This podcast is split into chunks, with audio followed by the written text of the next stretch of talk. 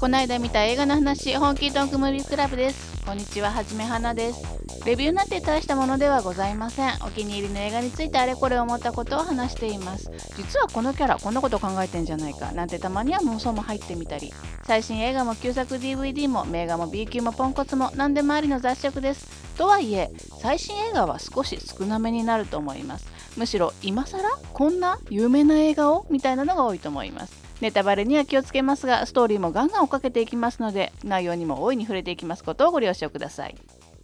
はいそれでは行きましょう。今日の映画は Only Lovers Left Alive 何世紀にもわたって生き続けているヴァンパイアアダムとイブ。覆面ミュージシャンのアダムはアメリカのデトロイトに読書家のイブはモロッコのタンジールで暮らしています。昔のように人を襲うこともなく目立たないように生きているんですがアダムは最近人間の行く末を案じてレクイエムばかり作っています。そんな彼を元気づけようとイブははるばるデトロイトへ向かいますがイブの妹トラブルメーカーのエヴァもまた2人の前に現れます。アダムとイブは2人っきりで静かに過ごしたいのにエヴァはいつものようにトラブルを起こします。2013年公開監督ジム・ジャームッシュ出演トム・ヒドルストンティルダ・スウィントンジョン・ハート宮ワシコースカということでですね、ジム・ジャーム主流短美でスタイリッシュなヴァンパイア映画ということなんですけれども、ホラー要素はゼロなので安心してみてください。怖いのが苦手な人も怖いところは全然ないので安心してみてください。アダムたちヴァンパイアは現代の潮流に逆らうことなく、豪に行っては豪に従いのように、それはそれは柔軟に生きています。デトロイト・タンジール間でアダムとイブは毎晩スカイプで話したりしてますからね。もちろんヴァンパイアなので血を飲まなきゃいけないんですけれども昔みたいに人を襲ったりはしません。血液センターの人間を買収して横流ししてもらってるんですね。それも持ってきてもらうとかどこか人目のつかない路地で取引とかではなくてちゃんとアダムが病院の中通って自分から出向いていくんですよね。でこの時に変装してるつもりなんだと思うんですけど手術着にサングラスっていう問題です。どこが間違ってるんでしょうか？みたいな格好をしてて、すごいお茶目なんですよね。頑張って聴診器とか小道具でつけてるんですけど、病院の中なので医療関係者だらけなんですよね。だからいじられるわけです。えらいクラシックなのつけてるねって、それ70年代のだよとかって。で、ちょっと、あ、そうなの？みたいな顔をするのもまたちょっと可愛らしいところでしたね。でそんな感じで血を調達しながら正体を明かさずにアダムはアンダーグラウンドのミュージシャンとして暮らしているんですけれどもこの正体がわからないっていうのが地元のティーンエイジャーの心をくすぐりまくっていて家を探し当てられてピンポンダッシュされたりするんですね。またどうやらどこかから自分の曲をパクられてるらしくてたまたま見に行ったライブで自分の曲を演奏されてたりするんですよね。この辺りは本当にいかにも現代的な悩みじゃないでしょうかね。ただもうそれより何よりアダムがもっかい今一番悩んでることは人間のここのところの大敗っぷりなんですよ。もうあいつらもう全然ダメだっていう感じでもう悲しくて悲しくて仕方ないんですよ。もう悲しすぎて自殺の真似事をしてみたりとかともすれば本当にあれ中に発病しちゃいましたかっていうぐらいの悲観ぷりなんですよね。一方イブの方はモロッコのタンジールで本に囲まれて暮らしています。大親友のというか恩師なのかな？劇作家のクリストファー・マーロー劇中ではキットって呼ばれてるんですが彼とたまに会っておしゃべりしたりしながらのんびり暮らしているんですね。このクリストファー・マーローという人実は実在した人なんですね。この映画の中ではマーローもヴァンパイアだったということになってますけれども1500年代のエリザベス朝演劇の基礎を作った人の一人と言われてますね。エリザベス朝演劇っていうのは正しくはイギリスルネサンス演劇っていうんですかね。エリザベス女王、まあ、もちろん一世ですけれどもが在位していた頃の演劇で本当はもっと長い期間を当てて言うらしいんですけれども、まあ、いわゆる英国演劇が一番元気だった頃というかシェイクスピアが頑張っていた時代というか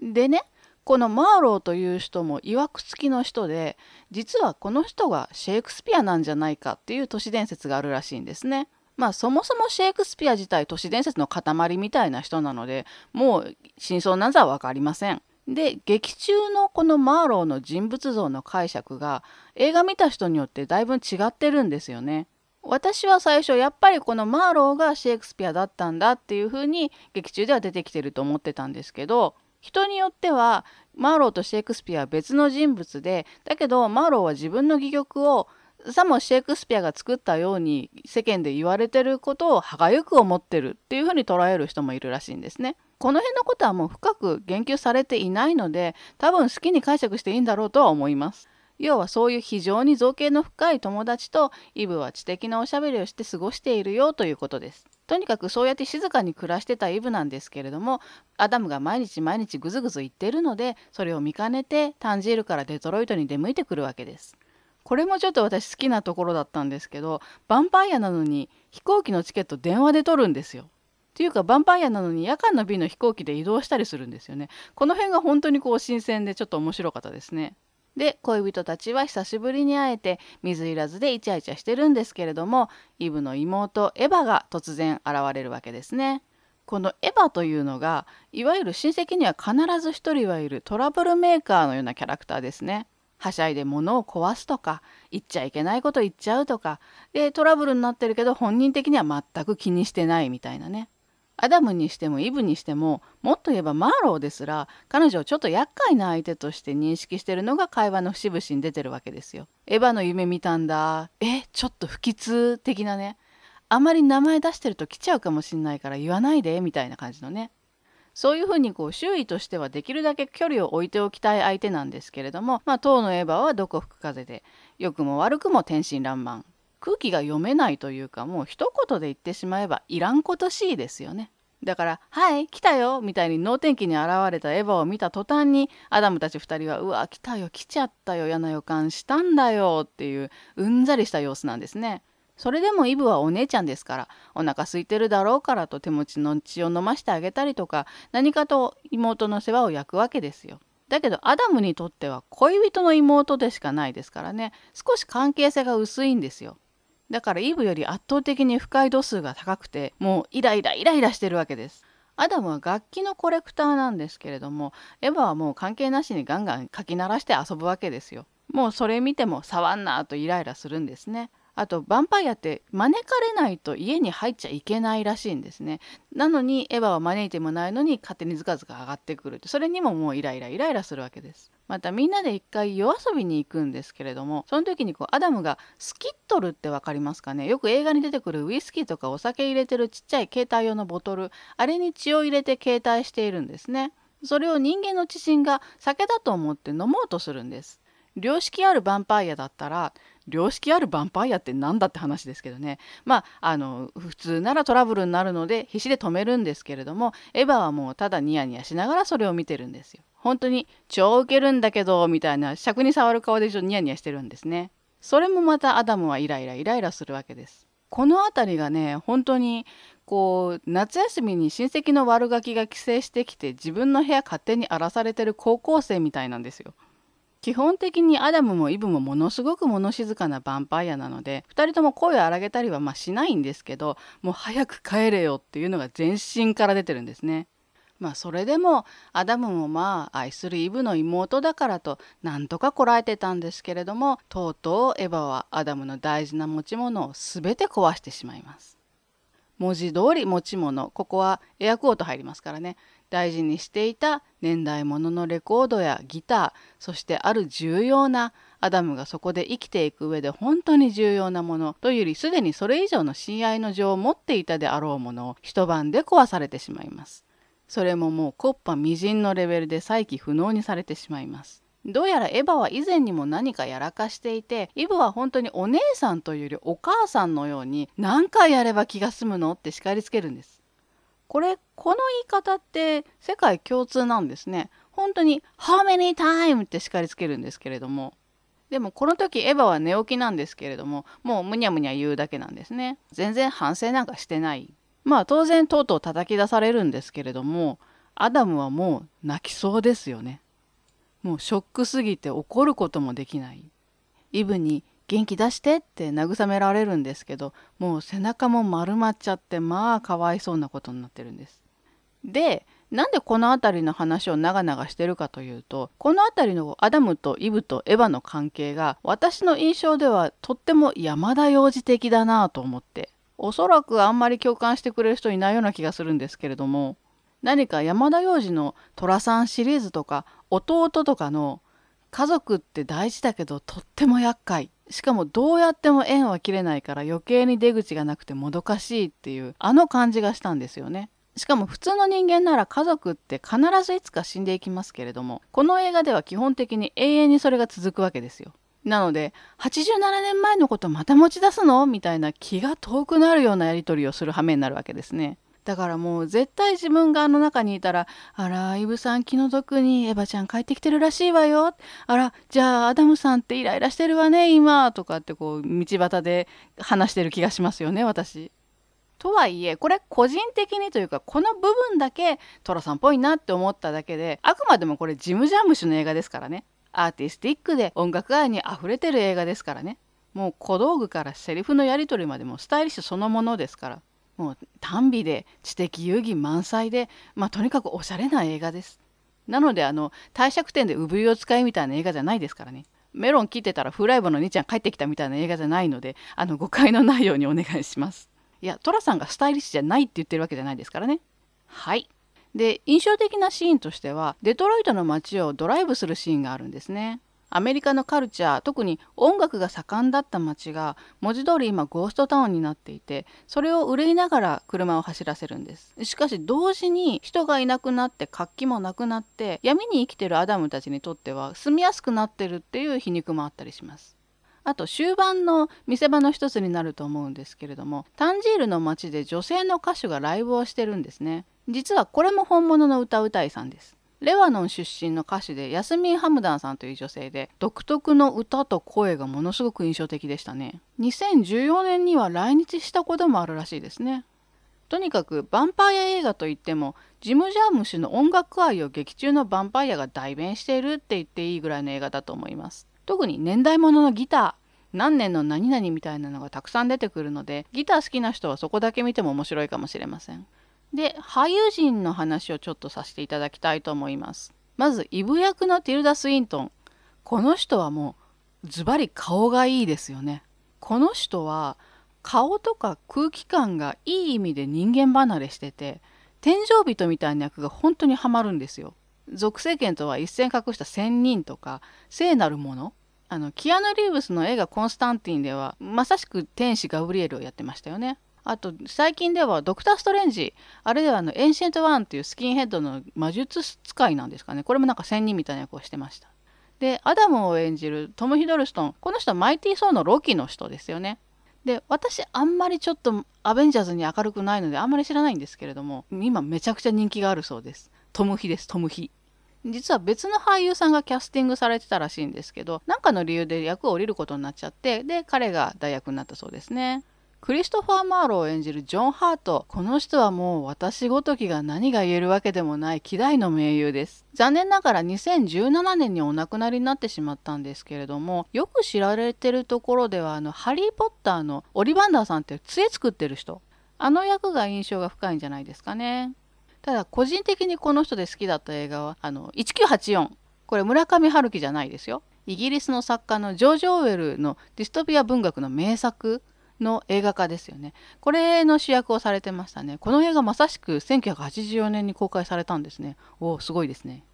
妹のエヴァ役は宮橋康介さん。この人はあれですよね。あの、アリス・イン・ワンダーランドのアリスある意味このアリスの役と今回のエヴァの役が真逆のようでそのままのようでみたいな印象でしたね。というのもアリスでは少女なのに大人じみている少女が大人になりかけているみたいな役だったと思うんですけれどもこの映画では大人なんだけれども少女じみてるみたいなその成熟さと未成熟さのアンバランスだというか真ん中にある感じがうまくはまる人なのかもしれませんね。でちょっと僭越ながら監督のジム・ジャーム氏の話をさせていただきたいと思います。80年代初頭からもう一気にその名前が世界に知れ渡ったインディペンデント映画の巨匠ですよね。巨匠という言い方がご本人的にあの嬉しいかどうかは別にしてで世代によっては本当にドハマりしたっていう人たくさんいるんじゃないでしょうかね。あのオフビートっていう言葉を私はジム・ジャームシュの映画で知りましたね。オフビートって普通の場所とは違うところで表紙をつけるというかあの裏打ちみたいなイメージの音楽用語らしいんですけどもそれが転じてオフビートな映画ってちょっとずれてる人の映画みたいな感じで使われるらしいんですね。ただあの私のイメージではストーリーの起伏があんまりなくてテンポもゆっくりで事件らしい事件もあんま起こらずに起こったとしても特に解決もしないストンキョな人たちの日常みたいな映画だから言ってみればブロックバスターの真逆ハリウッド映画の真逆のような印象ですね。だから苦手な人はとことん苦手だと思いますね。最初から最後まで何見せられてんのっていう気分になるかもしれません。ジム・ジャームシュはまさにこのオフビート映画の先駆けですね。もちろんそれまでにもそういう映画はあったと思うんですけど私の印象ではジム・ジャームシュで一気にそれが広まったんじゃないかなという気がします。特に初期作品の84年の「ストレンジャー・ザン・パラダイス」とか86年の「ダウン・バイ・ロー」これ私大好きなんですけれどもとかジム・ジャームシュといえばこの辺りを思い浮かべる人は多いと思いますよ。その辺りは本当にこう80年代のカラフルで賑やかな映画が多めの時代にあってモノクロでセリフも無駄なもの全部そぎ落として場面転換の時の暗転が妙に長くてっていう当時にしたら本当にひときわ目を引くものだったんじゃないでしょうかね。またジム・ジャムシュ特にあの短いエピソードが複数あるタイプの短編アンソロジーみたいな映画ですかねそういうのもよく撮るんですけれどもそれらもまたあのそれぞれの主人公がそれぞれの場所で今日っていう日を過ごしてるだけみたいな映画がほとんどです。ただそれぞれの話をつなぐ共通点があるっていうのも特徴の一つだと思います。ミステリートレインでは全員同じホテルに泊まってる。ナイト・オン・ザ・プラネットでは全員タクシー運転手。コーヒーシガレットではどのエピソードでも誰かがコーヒーとタバコをふかしてるっていう感じで。ちなみにあのミステリートレインこれ89年の映画ですけれども若い時の永瀬正敏さんと工藤由紀さんが出てますのでちょっとあの興味があったら見てみてください。で最近の長編では2016年のパターソンスター・ウォーズのカイロ・レンの役の人アダム・ドライバーがバスドライバーを演じていますアダム・ドライバーがバスドライバーを演じていますちょっと気持ちよかったんで2回言ってみましたねあのこれまさしく本当に大きな事件が何にも起こらない映画です1週間の中の日常のちっちゃい変化を愛おしみながら普通に生きてる普通の人たちの話ですただこれがね、私久々に映画で本当にちょっとじんわり癒されたんですよ。あの、本当に監督本人もなんか言ってるらしいんですけど、詩のような映画なんです。三分詩みたいな映画だったんです。でちなみにこれにも永瀬正敏さん出てます。近年稀に見る耳障りのいい、あーはんっていうのが聞けますからね。興味があったらまた見てみてください。とにかくジム・ジャームシュの映画ではスクリーンの中にいる人たちが当たり前の生活昨日と同じあるいは少しだけ違う今日を生きてる。あの地球儀の上からジム・ジャムシがほらほらここここってこう指さしてるところの今この瞬間を我々は見せてもらってるっていう気がしますね。このジム・ジャームシュ印の地球儀で指さされた場所に暮らしてる人たちの今にだけフォーカスしてるっていうのが最も現れているのがこの「Only Lovers Left Alive」全編夜のシーンなんですね。ヴァンパイアなので当然夜しか行動しなくて昼は寝てるんですけれどもだけどあの彼らが寝てる間のことは本当に全く描かれないんです。もう徹底的にアダムが見てる世界とイブが見てる世界だけを描いてるんですね。まああのラストでは大きな出来事、まあ、彼らにとって大きな出来事で幕を閉じるんですけれどもそれでさえ妙に盛り上げたり盛り下げたりしないで淡々と描いています。それであのジム・ジャムッシュ45年に1本ペースで映画撮ってるんですけれどもその最新作が来年2020年に日本で公開されるらしいんですね。これがねホラーコメディらしいんですよ。警官が3人しかいないちっちゃい町でゾンビが湧いてきて宿泊みたいな映画ですもうね当たり前の日常を描いてる云々の話どこ行ったってことですけどねこれ現代が「The Dead Don't Die」あの死人が死なないっていう本当まんまなタイトルです。けどねこの映画がね本当にこうジム・ジャームシ組勢ぞろいなんですよ。本当にねジム・ジャームシだよ全員集合みたいになってて本当にこうすごい期待してるんです私。まずこの警官3人っていうのがパターソンに引き続いてあのアダム・ドライバーとあのブロークン・フラワーのビル・マーレーとクロエ・セビニー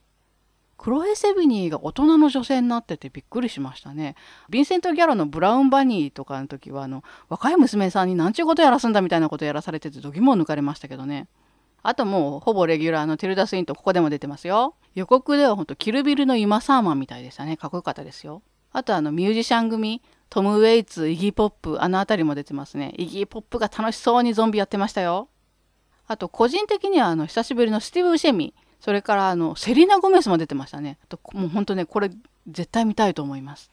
はいではそろそろまとめたいと思います。ジム・ジャムシュの映画っていうのはあのスカッとするとか爆笑するとか号泣するとかっていう感情が大きく揺れ動かされるタイプの映画はあんまりないんですけれども夜が長いなとかなんかに浸りたいなってこう感じた時にお酒を一杯引っ掛けながらお酒飲めない人はコーヒーでも飲みながらじっくりと見るといい映画が多いと思います。この「オンリー・ラバーズ・レフト・アライブ」は本当に夜遅くに浸りながら見るのがいいんじゃないでしょうかね。はい、それではそろそろ終わりにしたいと思います。最後まで聞いていただいてありがとうございました。また次回お会いしましょう。映画をたくさん見て豊かな人生を送りましょう。はじめはなでした。Thank you.